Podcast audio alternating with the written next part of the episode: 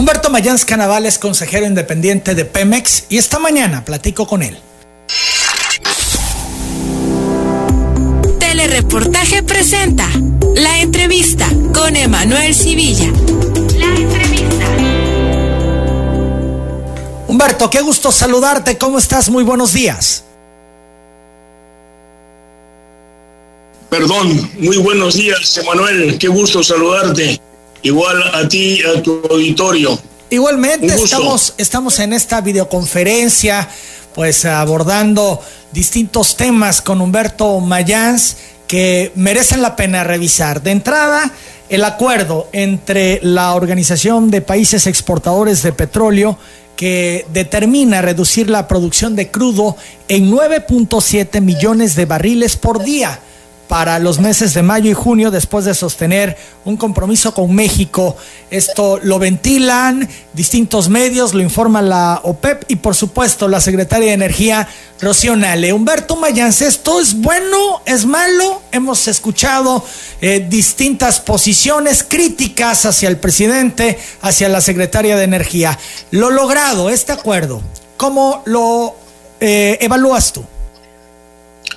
Eh, sí, Emanuel, con mucho gusto. Mira, eh, yo creo que fue un gran acuerdo de México eh, en el marco de la OPEP Plus, es decir, de aquellos países que forman parte formalmente de la OPEP más a otros productores que asistimos a las reuniones de la OPEP, como es el caso de México. Eh, el planteamiento que habían hecho ellos, la OPEP formalmente liderados por Arabia Saudita, pues era en principio de eh, reducir ah, eh, por parte de México 400 mil barriles diarios. 400 mil barriles diarios. Nosotros producimos en México 1.729.000 barriles diarios. Eh, la cuota que nos estaban poniendo era del 23%, que es la misma que asumieron eh, los otros 23 países que asistieron a la conferencia.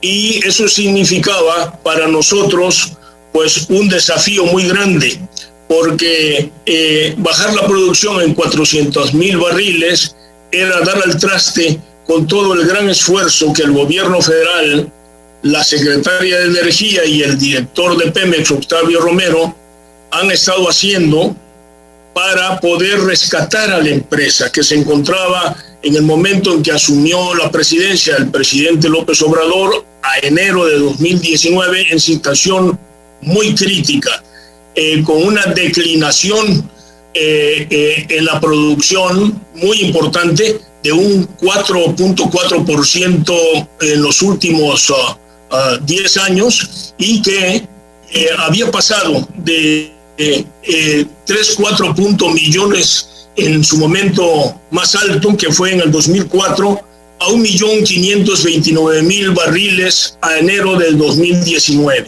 Pero no solamente eso, sino que la empresa, por otra parte, se había endeudado o la habían endeudado a, a, grados nunca vistos históricamente, eh, convirtiéndola así en la empresa petrolera más endeudada del mundo en tres años se duplicó, en, de la administración pasada, se duplicó la deuda de la empresa, llegando a 105 mil millones de dólares, una cantidad verdaderamente estratosférica que no se reflejó esta deuda de la empresa, desde luego, en incrementos de producción, mejoras eh, tecnológicas para la exploración y explotación de pozos, etcétera. Entonces estábamos desde el punto de vista de la producción en su etapa histórica de menor cantidad de pozos producidos eh, y, de la me, menor cantidad de barriles producidos. Y estábamos eh, con una deuda gravísima que ponía en riesgo la existencia misma de la empresa.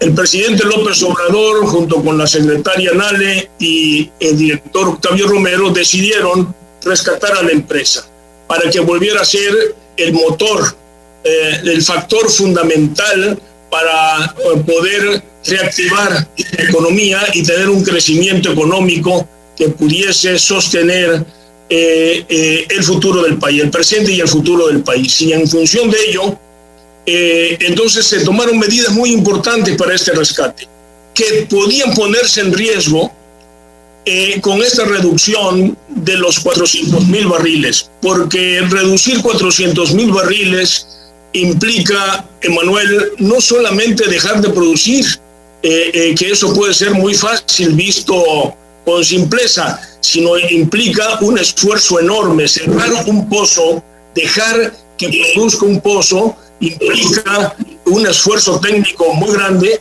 pero además un costo también económico muy grande. Mantener un pozo cerrado por dos meses o por un año implica costos muy grandes para la propia empresa en términos de producción.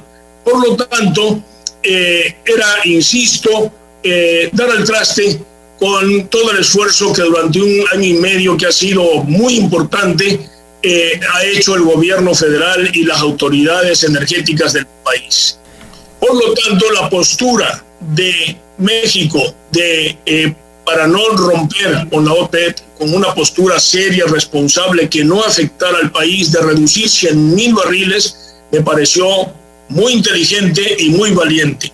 Yo quisiera felicitar mucho, de veras, a la secretaria Nale por esta postura, por esta defensa de los intereses del sector energético del país, del país mismo, y felicitar también al presidente López Obrador y a Octavio Romero por esta estrategia que siguieron, que no fue fácil, que fue muy valiente y que implicó eh, que se reconociera finalmente por los 23 países adicionales, pues eh, esta postura y que se quedara en los 100 mil barriles iniciales que propuso México. Así que muchas felicidades y es un buen acuerdo para el país, desde luego, y muy importante para que continúe el rescate de Pemex, la empresa más importante del país, la más importante de Latinoamérica. Fíjate que derivado, Humberto Mayans, de todo esto que se está eh, viviendo en el tema petrolero durante la negociación, hubo muchas críticas al presidente y a la secretaria Nale, de entre ellas la del diputado federal de Morena, Porfirio Muñoz Ledo. Él criticó el acuerdo petrolero del presidente con Donald Trump y cuestionó, quedó una pregunta en el aire respecto a la cuestión petrolera. ¿Qué gana Trump con ayudarnos? Cuestiona. A mí me parece que el gesto de Donald Trump fue un buen gesto para México después de muchos agravios, eh, de muchos agravios y muchos insultos que recibimos tanto durante su campaña como durante su gestión, durante esta primera parte de su administración. Eh, creo que ese gesto, yo en lo personal no lo esperaba, pero eh, es un buen gesto del presidente Trump y habla de que el presidente López Obrador ha logrado llevar una muy buena relación, difícil desde luego, pero una muy buena relación con el presidente del país más poderoso del mundo, que es además nuestro vecino y con el cual tenemos una frontera muy porosa, muy difícil y que eh, pues eh, simplemente el eh, mayor parte del comercio que tiene México de nuestras exportaciones pues van a los Estados Unidos alrededor de un 90%. Para dar un dato, de las gasolinas que importamos, Emanuel, importamos nosotros alrededor de 800 mil barriles de gasolinas al día. Esas, esas 800 mil barriles de gasolina que importamos, el 95% lo hacemos de Estados Unidos. Entonces la relación con el gobierno de Estados Unidos, con el presidente, es una relación estratégica que tenemos que cuidar mucho, lo ha hecho el presidente López Obrador y este gesto de Trump habla de ello, de esa buena relación y de la conducción inteligente, eh, eh, prudente que ha llevado el presidente López Obrador con el presidente Trump. Fíjate, Humberto Mayans, que vale la pena comentar, se habló desde el primer momento que eh, la reducción sería de 10 millones de barriles diarios. Al final queda en 9.7 millones de barriles diarios. Y México se mantiene en su postura de reducir solo 100 mil cuando le habían pedido reducir 400 mil. Esos 300 mil son los que quedan del 9.7 para el 10. Esto es, al final, eh, accede la OPEP a que México reduzca solo 100 mil barriles y ellos ajustan en vez de 10 millones a 9.7 millones? Así se interpreta, eh, Emanuel, es correcta tu interpretación. Yo te quiero decir que todavía no tengo como consejero de Pemex independiente todos los detalles de la negociación.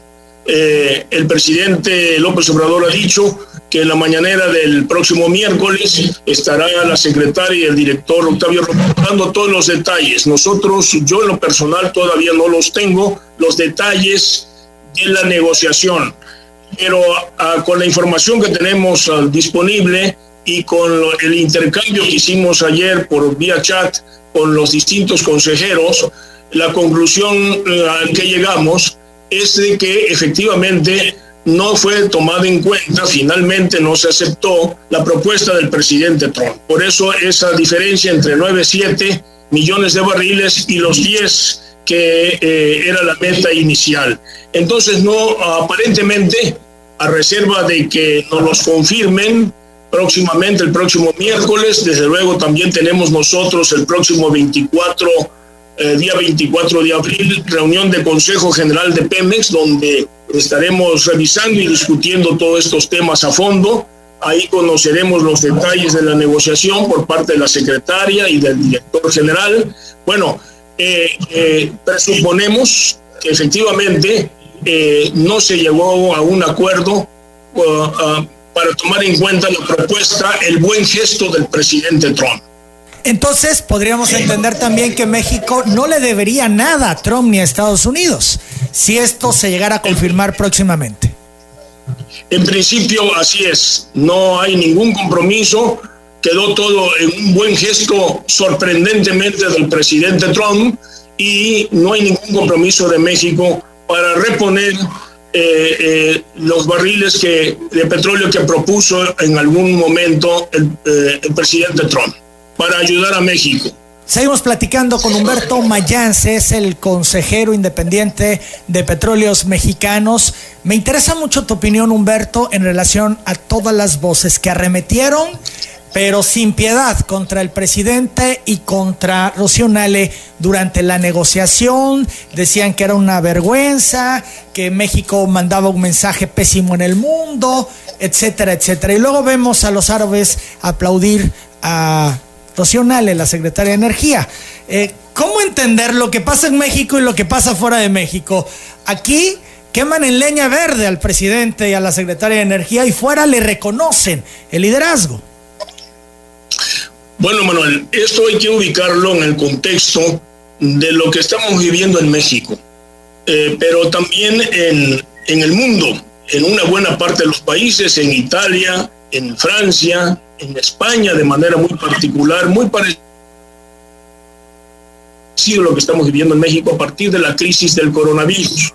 Eh, con, el, eh, con el gobierno del presidente López Obrador hemos tenido una embestida muy fuerte desde hace mucho tiempo, desde antes, desde antes del coronavirus, de lo que el presidente llama los conservadores, es decir, de la derecha, de los grupos de élite que tanto del sector privado como quienes estuvieron en el gobierno, ah, en los gobiernos anteriores, tanto del PRI como del PAN, que perdieron el poder y que no terminan de aceptar lo que hayan perdido el poder desde el punto de vista político, o bien ah, perdieron eh, la posibilidad de hacer negocios, porque efectivamente eh, la política y la economía eh, formaban parte de un mismo costal.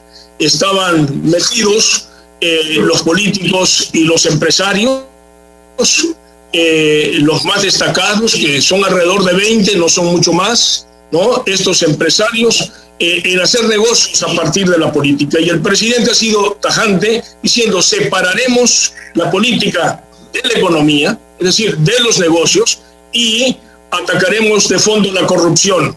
Obviamente esto no les ha gustado y se han organizado eh, con voceros, con estrategia en los medios de comunicación, la prensa escrita, la televisión, eh, eh, algunos intelectuales orgánicos que se beneficiaban de este modelo, muchos críticos, muchos editorialistas que han venido criticando cada vez con más vehemencia al gobierno del presidente López Obrador en la medida en que el presidente ha ido cumpliendo con sus compromisos de campaña, ha ido cumpliendo con su proyecto de transformación dentro de la 4T y que eh, ha, eh, ha, ido alcanzando niveles de popularidad pocas veces visto en la población de México. En lugar de irse deteriorando, incluso creció, hubo momentos en que creció de manera importante en términos de opinión pública.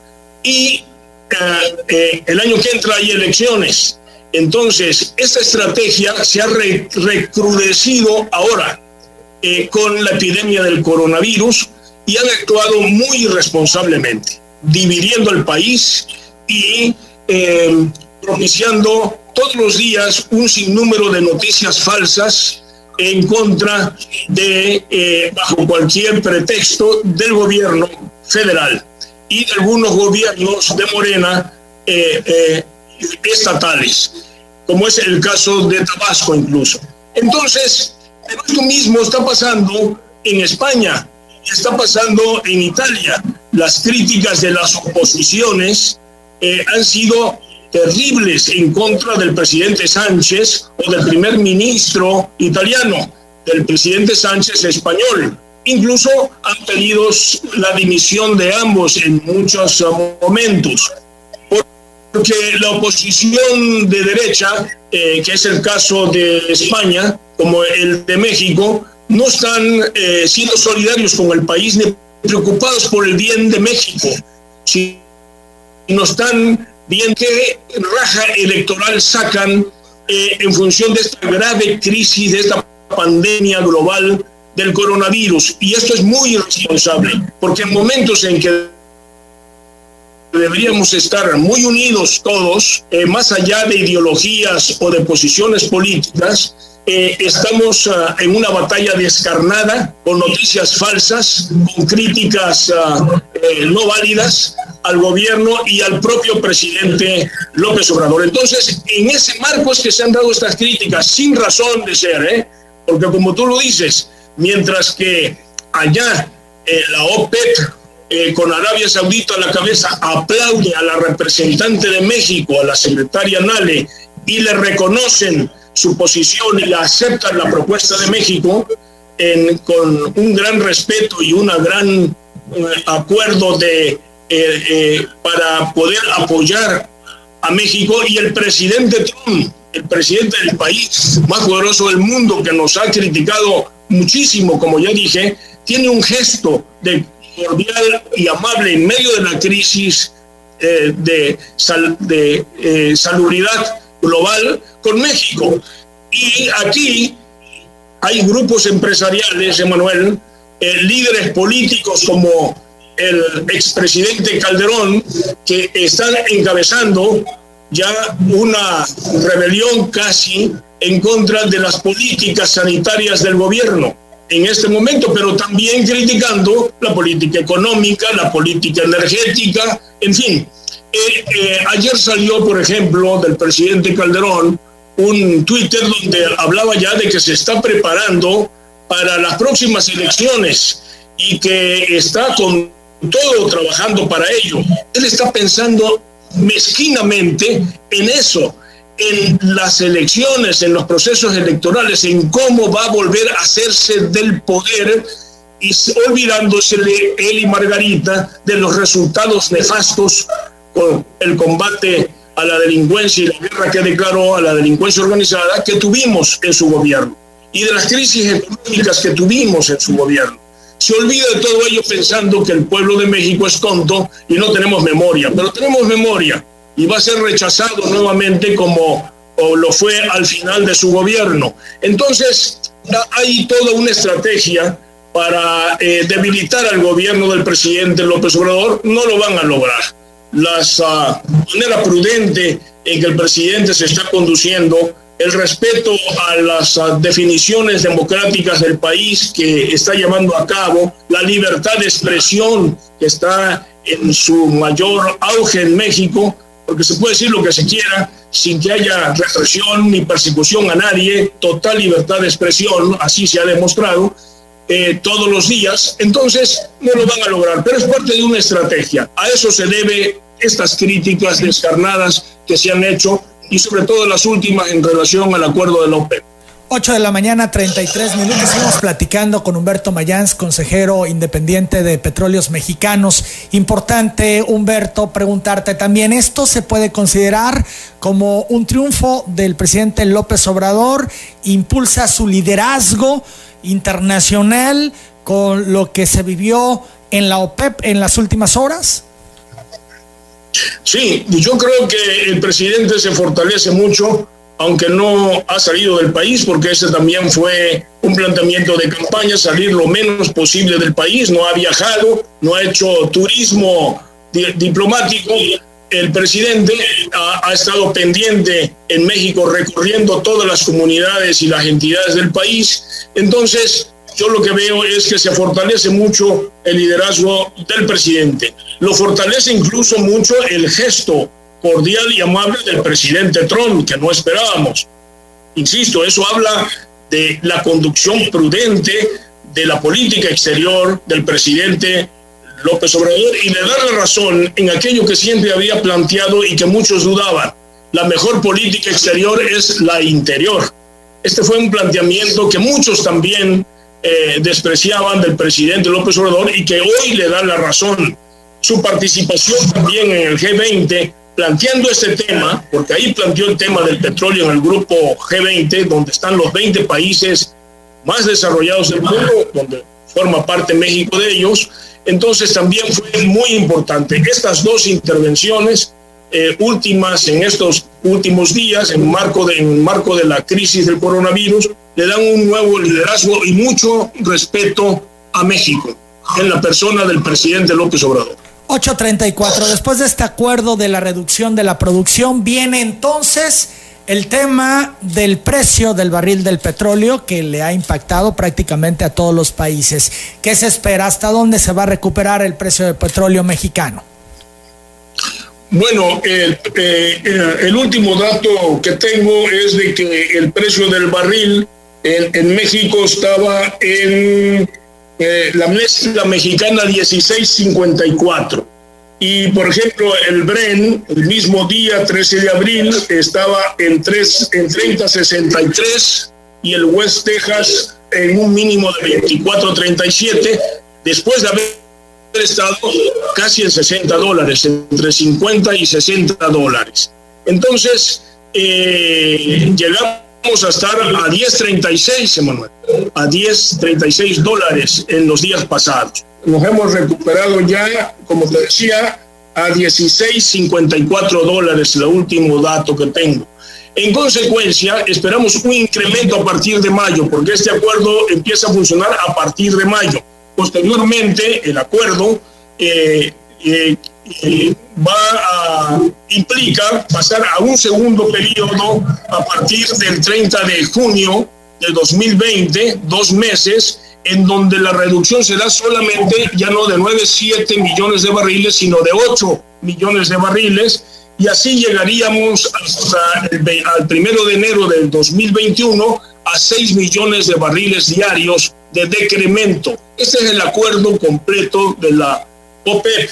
Entonces, yo creo que también en, un futuro a México se le va a ir reduciendo la cuota de 100 mil barriles que se aceptó en principio a partir del primero de mayo y que concluye el 30 de junio esta etapa. Entonces, ahí veremos cuál va a ser la decisión respecto a México o si México, como se le aceptó solamente 100 mil barriles, permanece así hasta 2021 con esta cuota, pero puede ser susceptible de una reducción también. Pero en cuanto al precio del petróleo, ¿qué tanto se va a recuperar con este acuerdo?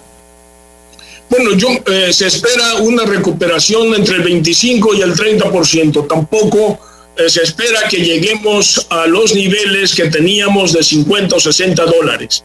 Implica que a partir de 16 57 eh, en que estamos ahorita en este momento o al que lleguemos el día primero de mayo, puede ser la referencia. cómo estamos el primero de mayo, en qué, cuál sería el precio del Bren, del West Texas, de la mezcla mexicana, a partir de ahí también eh, un incremento del un 25, un 30%, no más. No alcanzaremos ya los niveles que habíamos tenido en los últimos tiempos. ¿Y eso es eh, malo o bueno para petróleos mexicanos, dada la circunstancia, el contexto internacional, Humberto?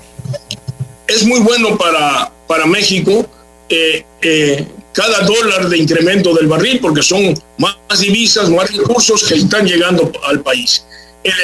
hay que aclarar que el esfuerzo también del presidente es modernizar las seis refinerías que existen en el país y concluir en dos años y medio aproximadamente la construcción de la refinería de Dos Bocas, que implica una inversión de 8 mil millones de dólares. Esta y que va a generar cientos de miles de empleos en Tabasco, muy importante para Tabasco. Tú al comienzo de tu programa decías que Tabasco ya ocupa en este momento el primer lugar en generación de empleos nacionales. Tiene que mucho que ver no solamente el, el gran esfuerzo que está haciendo el gobernador Adán Augusto para reactivar la economía, que la recibió en menos 8.2% de decrecimiento. Así la dejó el gobernador Núñez, menos 8.2 que en el suelo, ¿eh? en el suelo. Entonces, nunca en la historia de Tabasco habíamos llegado a esos niveles de decrecimiento económico. Ahora eh, se ha hecho un gran esfuerzo por el gobernador López Hernández pero también por el apoyo que el presidente López Obrador le está dando a Tabasco, cumpliendo con todos los compromisos que asumió. Entre otros está el de la refinería, que es una inversión muy importante y que va a generar cientos de miles de empleos. Ya en este momento hay más de 3.000 trabajadores en, eh, haciendo la obra en la refinería y se va a incrementar paulatinamente hasta llegar a más de 100 mil empleos entre permanentes y, y, transitorios. 8 de la mañana con 40 minutos. Vamos a hacer una pausa, regresamos, seguimos platicando con Humberto Mayans, el consejero independiente de Petróleos Mexicanos. La semana pasada, el exgobernador Enrique González Pedrero cumplió 90 años alguien que conoce muy bien a González Pedrero es justamente Humberto Mayans Canaval, con quien estamos platicando. Y creo importante meternos en el tema y primero preguntar qué significó o qué ha significado el gobierno de González Pedrero. Humberto.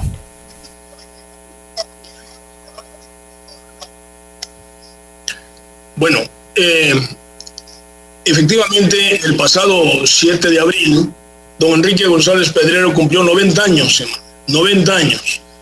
Y antes de dar respuesta a tu pregunta, quisiera yo comentar que don Enrique está muy bien de salud, muy lúcido, muy activo, sigue haciendo sus ejercicios diarios, él nada tres veces por semana, casi una hora a los 90 años. Sigue leyendo, sigue escribiendo, eh, sigue eh, muy activo y tuvo recientemente una pequeña intervención eh, quirúrgica, pero salió espléndidamente bien hace cerca de tres semanas.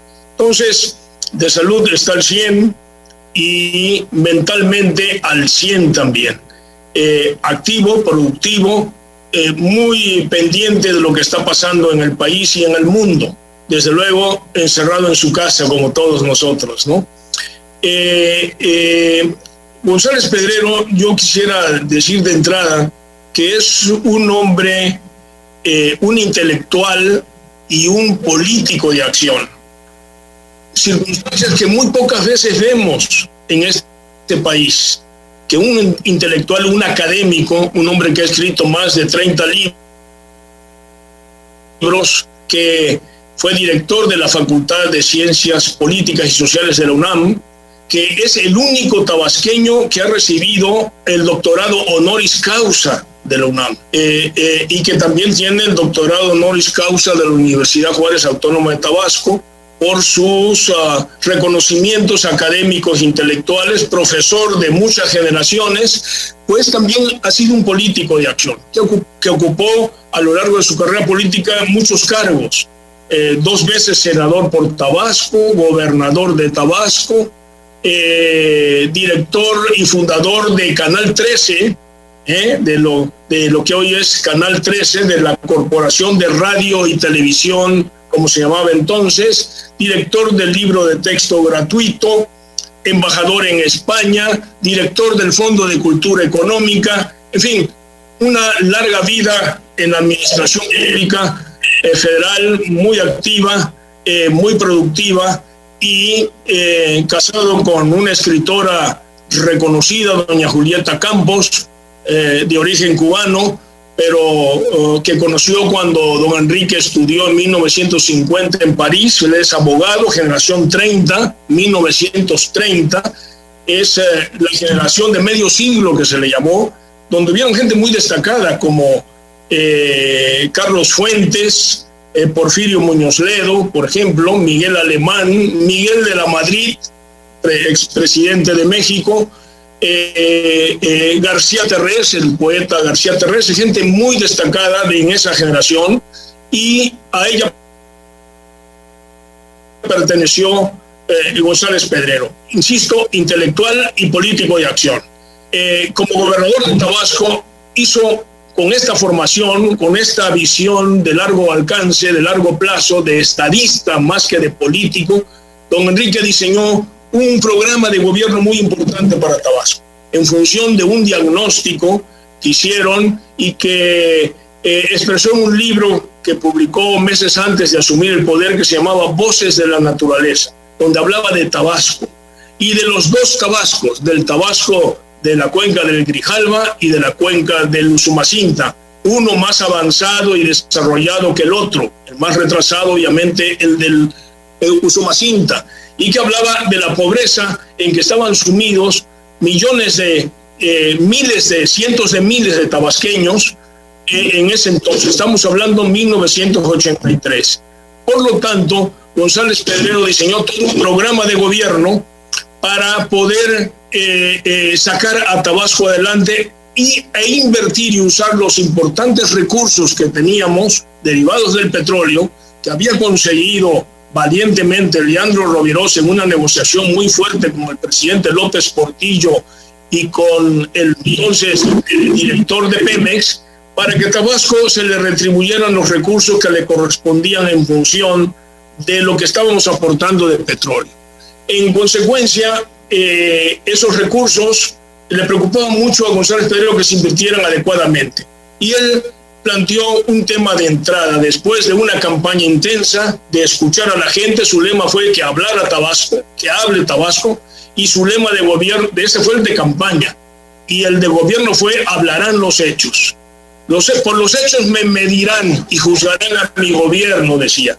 Y entonces él inició, eh, en primer lugar, algo que es muy importante para cualquier gobierno que quiera hacer bien las cosas organizarse internamente, eh, Emanuel. Si un gobierno no se organiza internamente, no podrá dar buenos resultados, no será eficiente y no será honesto, porque el desorden lleva al descontrol y a la corrupción. Entonces, un gobierno ordenado es un gobierno que tiene controles, que tiene seguimientos eh, de los programas y que puede garantizar entonces el buen uso transparente, correcto de los impuestos que pagamos todos los tabasqueños, de los presupuestos. Entonces, lo primero que hizo fue una profunda reforma administrativa y jurídica.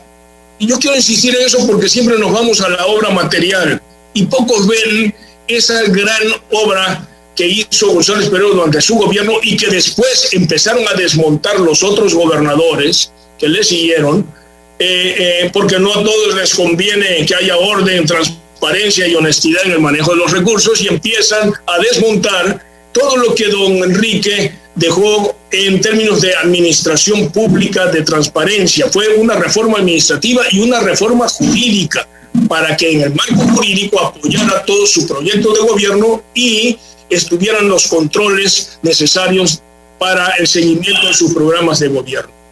Él entonces, para organizar a la sociedad, para poder cumplir con los compromisos de campaña que hicimos, para poder sacar a Tabasco adelante invertir honestamente los recursos, necesitamos un gobierno eficiente, transparente. Fue lo primero que hicimos. Lo segundo fue eh, eh, la selección del equipo, los mejores perfiles, los uh, gentes más adecuadas en cada cargo, la, eh, técnicamente y, políticamente hablando. gente eficiente, leal y honesta. La honestidad fue un requisito que puso don Enrique en cada eh, eh, secretario que seleccionó para integrar su gabinete en los cargos públicos en general. Y entonces, esta fue la, la segunda aportación de don Enrique. Y la tercera, la tercera fue eh, la democracia de carne y hueso, como él le llamó. Es decir, los procesos electorales en Tabasco tenían que llevarse a cabo de manera democrática. Y se hicieron por primera vez las consultas abiertas a la ciudadanía para que pudiesen elegir aquel presidente municipal, aquellos regidores en general, que la gente con toda libertad deseaba que los gobernara. Don Enrique no recomendó ni puso a un solo presidente municipal. Muchos que llegaron a presidentes municipales no los conocía, nunca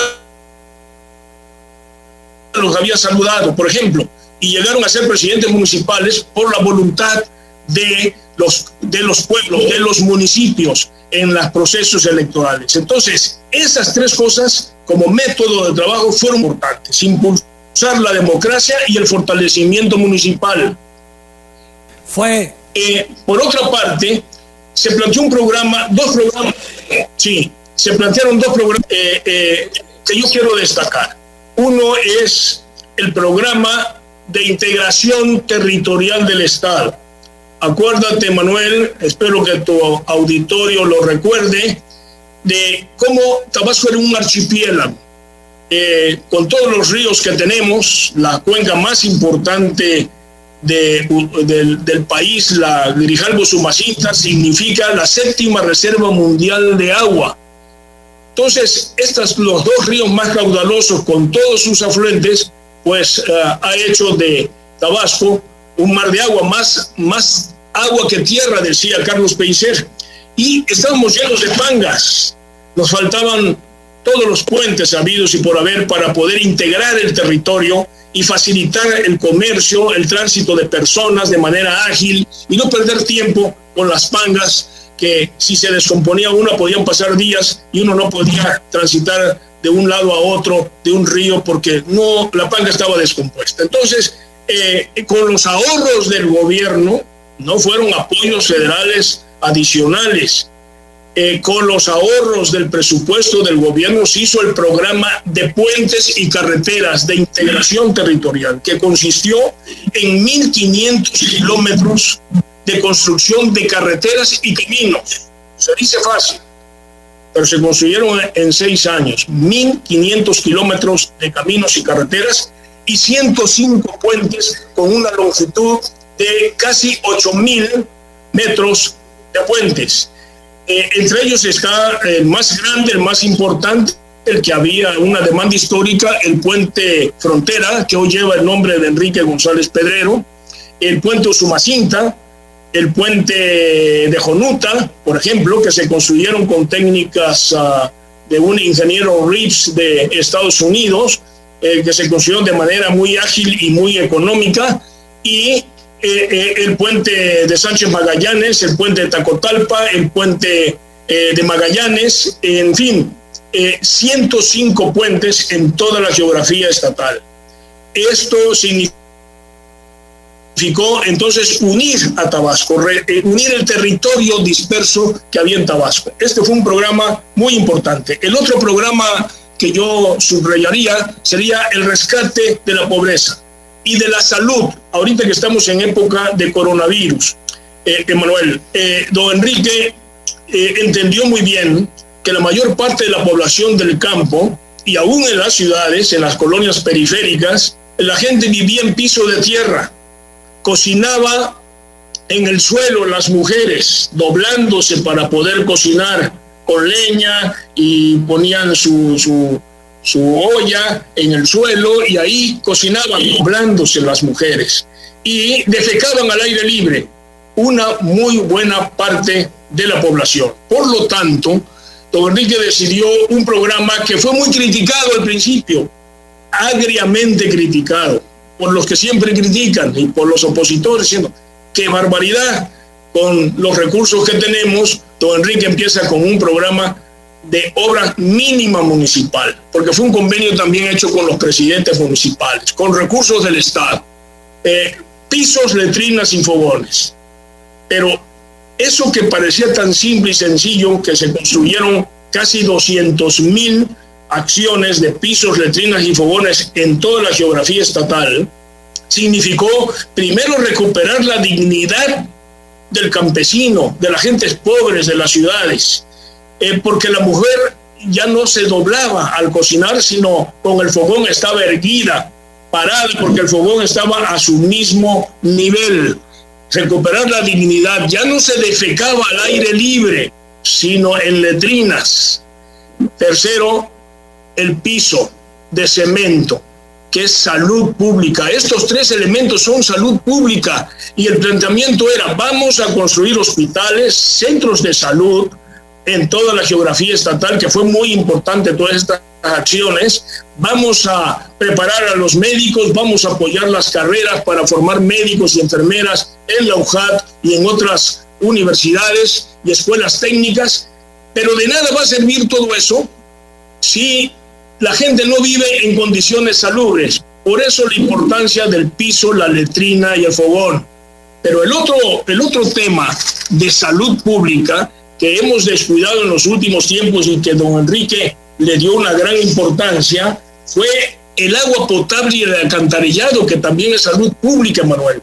Ahí en agua potable se invirtieron más de 73 mil millones de aquellos de aquella época, cantidades muy importantes, también entonces 73 mil millones de pesos durante los seis años.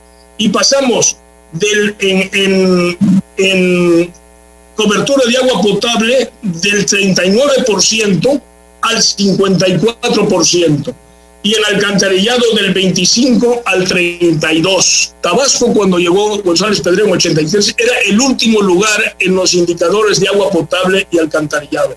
Y con toda esta inversión pudimos llegar a las medias nacionales.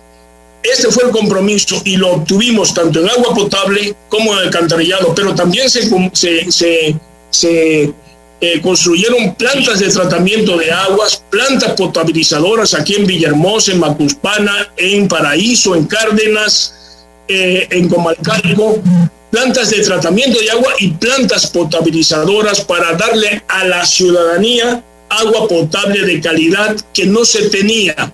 La inversión en este rubro fue muy importante. Entonces, si uno reúne eh, pisos, letrinas y fogones, si uno pone toda la inversión que se hizo en el sector salud, en hospitales, centros de salud, etcétera, en todas las comunidades rurales, ¿eh? en los centros integradores, que ahorita hablaría yo de ello ya en un pequeño resumen, más eh, eh, el agua potable y el alcantarillado, estamos viendo un programa de salud integral que se dejó servido hasta el año 2000.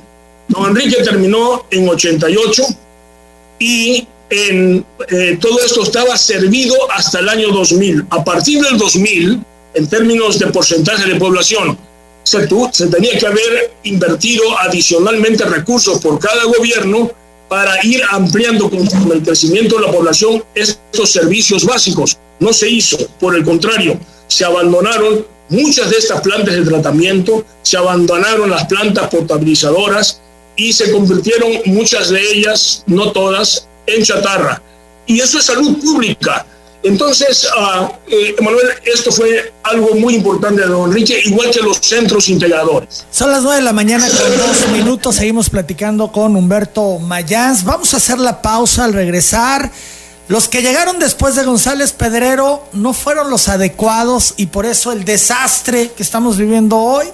¿Se le valora a González eh, Pedrero todo lo que hizo aquí en Tabasco? Volvemos. Humberto Mayans destacaba los logros, el éxito del gobierno de González Pedrero, lo que se avanzó. Un gobierno que logró colocar a Tabasco en la escena nacional. Sin embargo, ¿qué pasó después? ¿Por qué el desastre que estamos viviendo? Quienes llegaron a gobernar Tabasco no fueron las personas adecuadas, Humberto Mayans. Eh, a ver, déjame poner en contexto eh, eh, la, pregunta. Cuando González Pedrero concluye su gobierno en 1988, constitucionalmente hablando, don Enrique, el Tabasco había alcanzado el décimo lugar nacional en el desarrollo. Después de casi 30 años, Emanuel, de un gran esfuerzo del pueblo de Tabasco por superar sus atrasos, sus dificultades, sus enfrentamientos. Eh, el pueblo se unió y empezó a trabajar bajo toda una estrategia de desarrollo que empezó con Carlos Alberto Madrazo, el primer gran gobernador de Tabasco. Y después, los gobernadores que siguieron con Madrazo, a excepción de Manuel Mora, que hizo muy poco o casi nada por razones políticas del enfrentamiento político, era un gran poeta, don Manuel, mejor poeta, doña Carmen de Mora, pero no pudieron hacer nada y tampoco tuvieron el presupuesto. Entonces, pero a partir de Carlos Madrazo, que en ese bache, todos los demás gobernadores se preocupaban por invertir y hacer cosas positivas por Tabasco, en mejorar su infraestructura.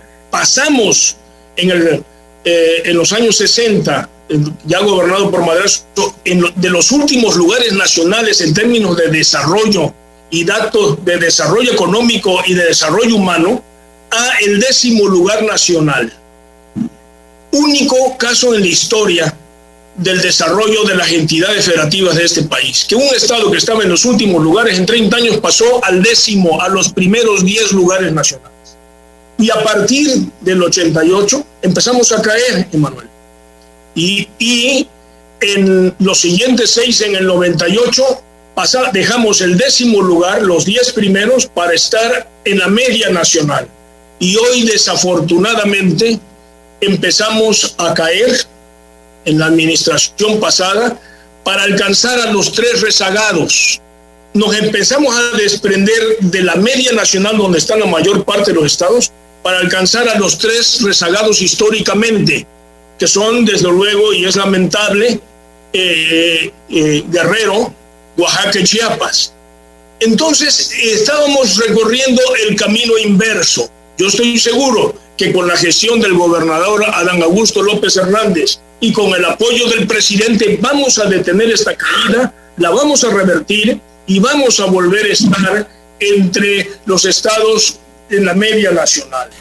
Eh, ¿Qué pasó para que llegáramos a esos niveles y a esa tragedia enorme de que Tabasco, después de estar en los 10 primeros lugares, tuviera un crecimiento negativo de menos 8%?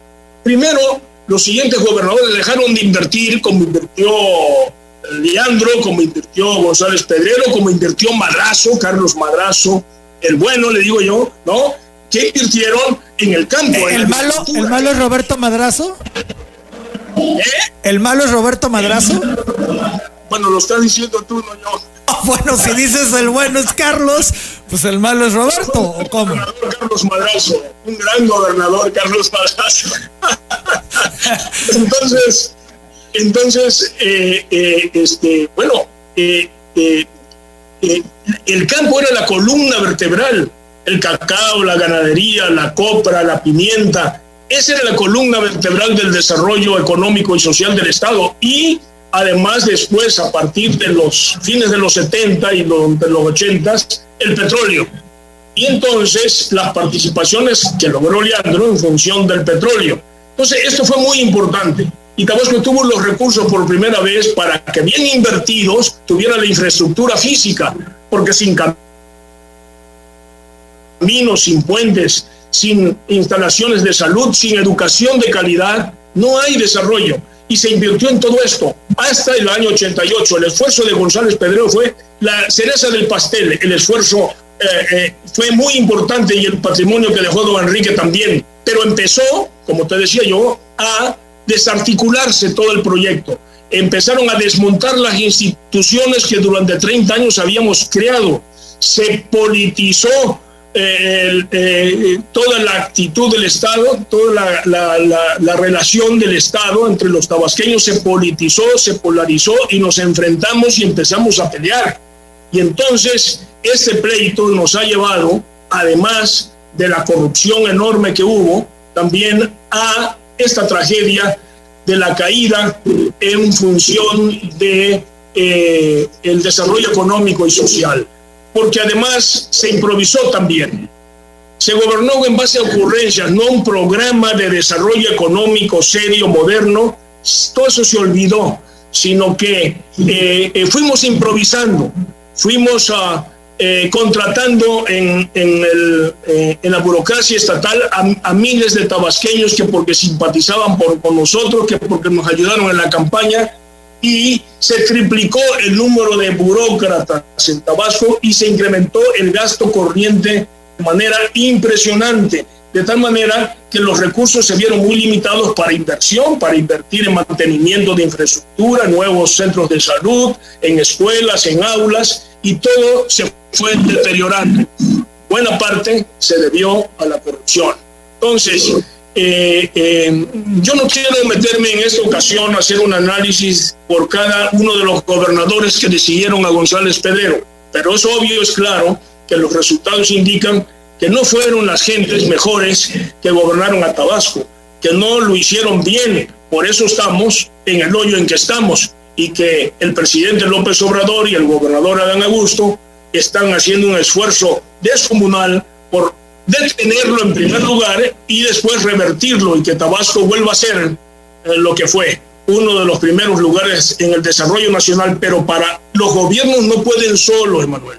Es muy importante que el pueblo de Tabasco tenga muy claro que tenemos que estar muy unidos, que tenemos que ponernos a trabajar en serio, dejar las mezquindades y las grillas a un lado, para unidos como lo hicimos durante 30 años, de Carlos Madrazo a González Pedrero, volver a generar las condiciones de trabajo, de armonía y de eh, apoyo eh, entre nosotros para sacar a Tabasco adelante. Esto es muy claro. Más allá de los gobiernos, el pueblo de Tabasco tiene que organizarse. 9 de la mañana con 13 minutos. ¿Hubo influencia de González Pedrero con Andrés Manuel López Obrador?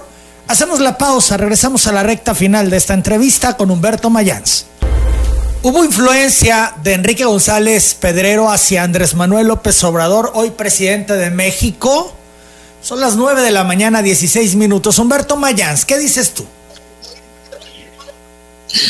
Mira, yo creo que sí hubo influencia de Enrique González Pedrero a López Obrador, al hoy presidente de México.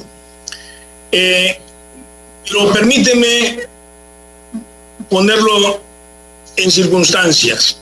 Primero, López Obrador, no hay que olvidar, estudió en la facultad que fundó y dirigió Enrique González Pedrero.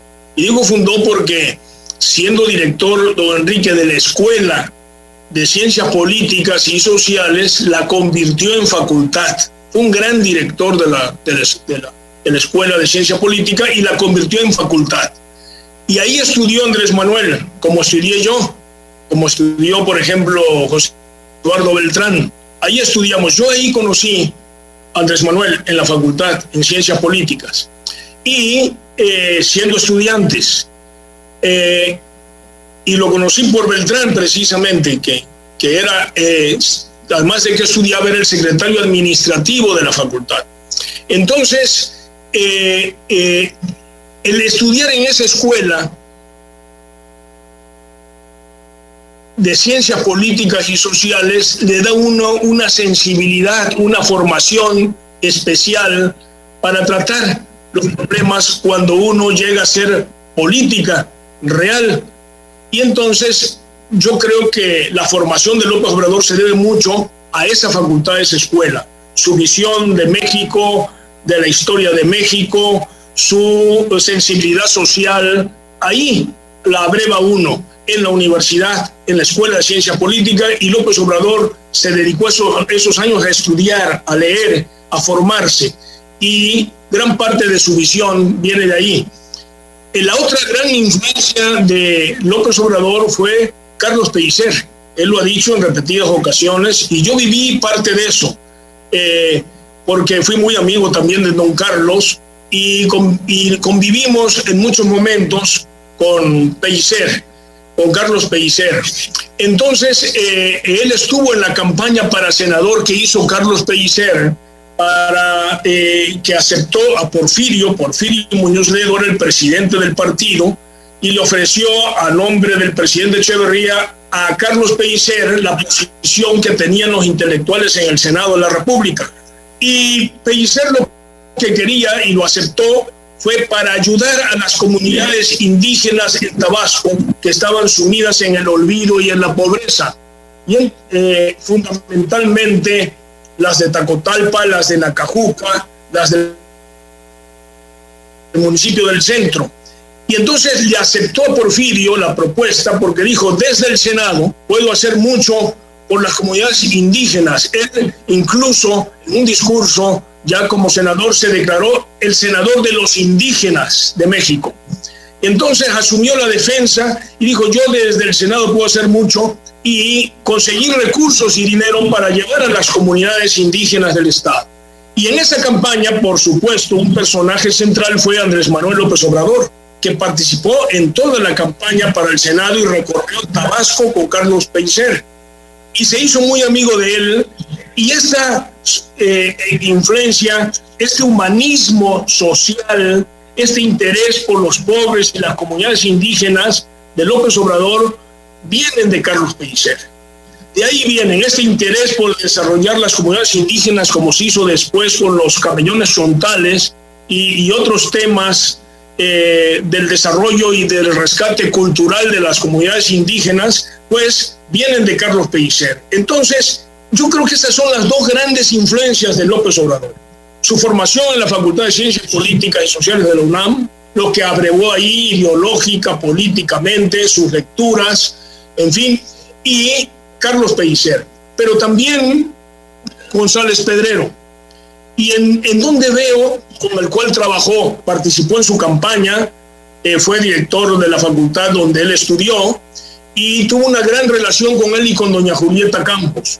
Participó en toda la campaña de don Enrique por Tabasco y fue como director de IEPES para poder hacer el plan de gobierno.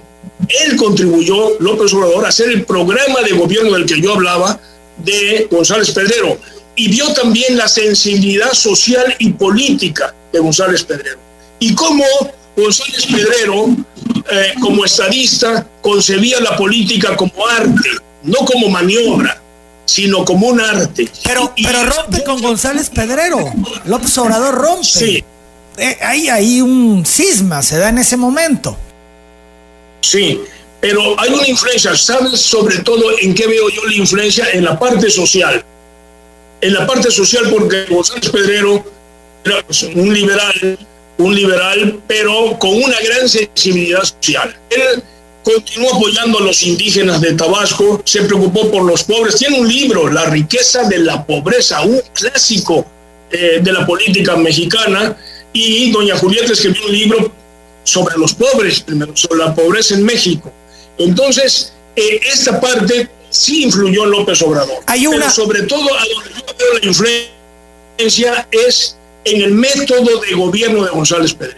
Ahí lo veo, en, en este método que yo te digo de gobernar ordenadamente, con eficacia, con eficiencia, con transparencia y el combate a la corrupción.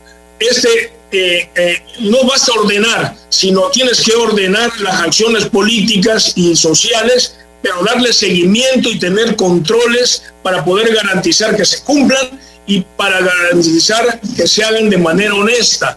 Entonces, este método fue el que yo veo, y lo, veo muy claramente cuando fue eh, jefe de gobierno de la Ciudad de México y ahora como presidente, el método de trabajo de López de González Pedrero es casi el mismo de López Obrador. ahí veo la posible influencia de González Pedrero. Rompieron, siendo él presidente del PRI, Andrés Manuel rompió con González Pedrero. Eso es cierto, por una serie de eh, intrigas, por una serie de eh, situaciones políticas que se presentaron y él prefirió tomar distancia e irse.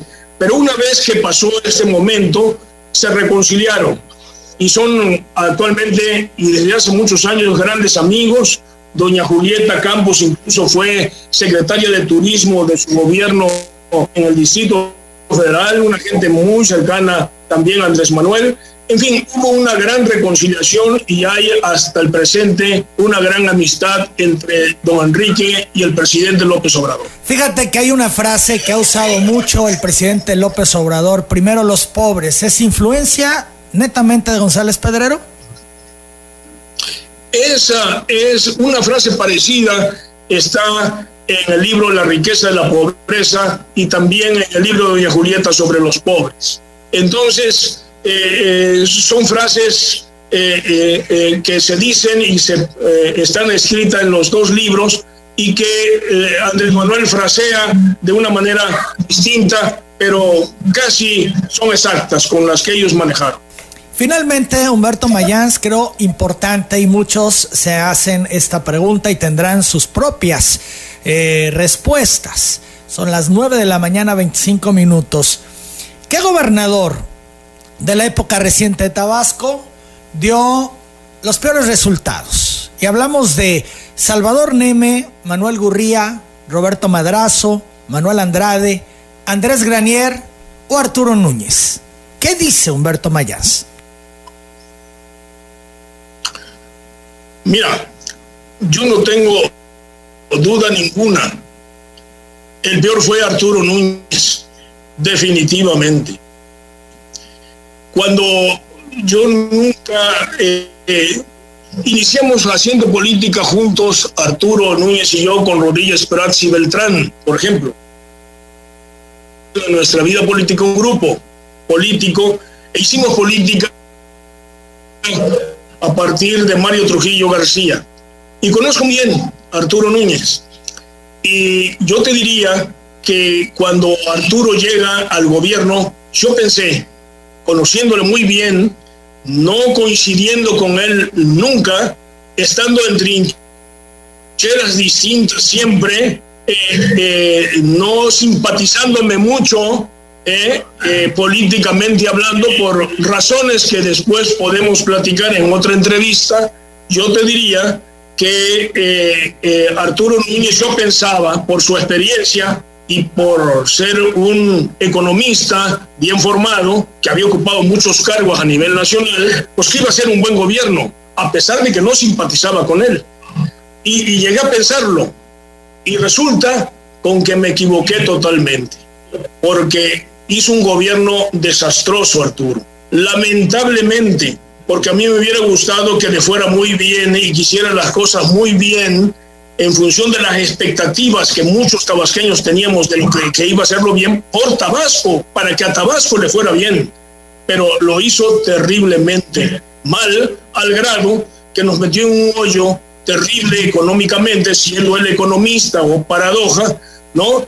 En donde Tabasco cayó al menos 8%. No todo se le debe a él, a su mal gobierno, eh, sino también se debe a que la reforma energética que se impulsó, pues implicó, entre otras cosas, la desaparición del fondo petrolero y que cayeran los precios internacionales del petróleo. Entre los precios internacionales y la reforma energética que implicaba privatizar y desaparecer Pemex, pues resulta que eh, Tabasco eh, se generó un gran desempleo porque la actividad petrolera vino a menos, tanto en Campeche como en Tabasco, fueron los dos estados perjudicados. Pero, pero Núñez no lo supo manejar. Y por otra parte, eh, le dio la espalda a Andrés Manuel. Desde el principio de su gobierno, que llegó por Andrés Manuel. Llegó porque Andrés Manuel le dio la candidatura a, en el PRD para que fuera el candidato a gobernador y lo apoyó con todo de su campaña. Núñez triunfó por Andrés Manuel que era además candidato a la presidencia y que en Tabasco arrasó y se llevaron todo. Y entonces eh, eh, Núñez debió haber sido un hombre muy agradecido con Andrés Manuel. Al poco tiempo de haber asumido el gobierno, le da la espalda y hace una alianza ah, con el presidente Peña que no le sirvió de nada a Tabasco porque no nos dieron recursos adicionales para nada y la economía cayó en menos 8%. Entonces, ahí están los resultados. Yo no estoy inventando nada, están todas las estadísticas, están los resultados de la obra pública que se debió haber hecho y no se hizo, de la modernización de la infraestructura, están eh, la reforma administrativa que se debió haber hecho para organizarse como gobierno y trabajar eficientemente, que tampoco se hizo. En fin, eh, para mí no hay duda, es Arturo Núñez. Son las 9 de la mañana, 29 minutos. Humberto Mayán, yo agradezco mucho este enlace vía conferencia para platicar pues de estos dos momentos. El primero, el acuerdo de la OPEP y lo que va a venir en relación a la reducción del petróleo y después con este asunto de González Pedrero y sus 90 años. Para terminar y rápidamente, porque me tengo que ir a un corte, ¿se le valora a González Pedrero por todo lo que hizo en Tabasco o de alguna manera se le trata de forma injusta? Yo creo que se le valora. Eh, él siempre tenía y, eh, la idea y la repetía con su equipo, nosotros no estábamos trabajando, nos decía, para cuando terminemos el sexenio. No nos van a valorar con todo lo que estamos haciendo.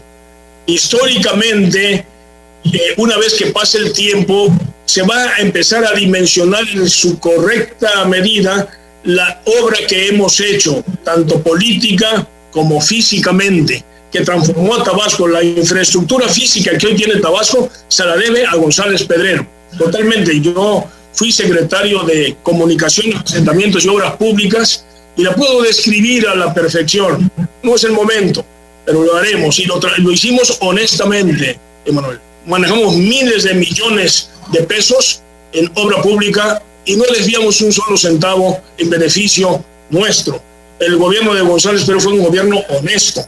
En consecuencia, eh, te digo, eh, él, él siempre pensó que por experiencia y por conocimiento de la historia, que nunca se valora de manera inmediata el trabajo que se hace.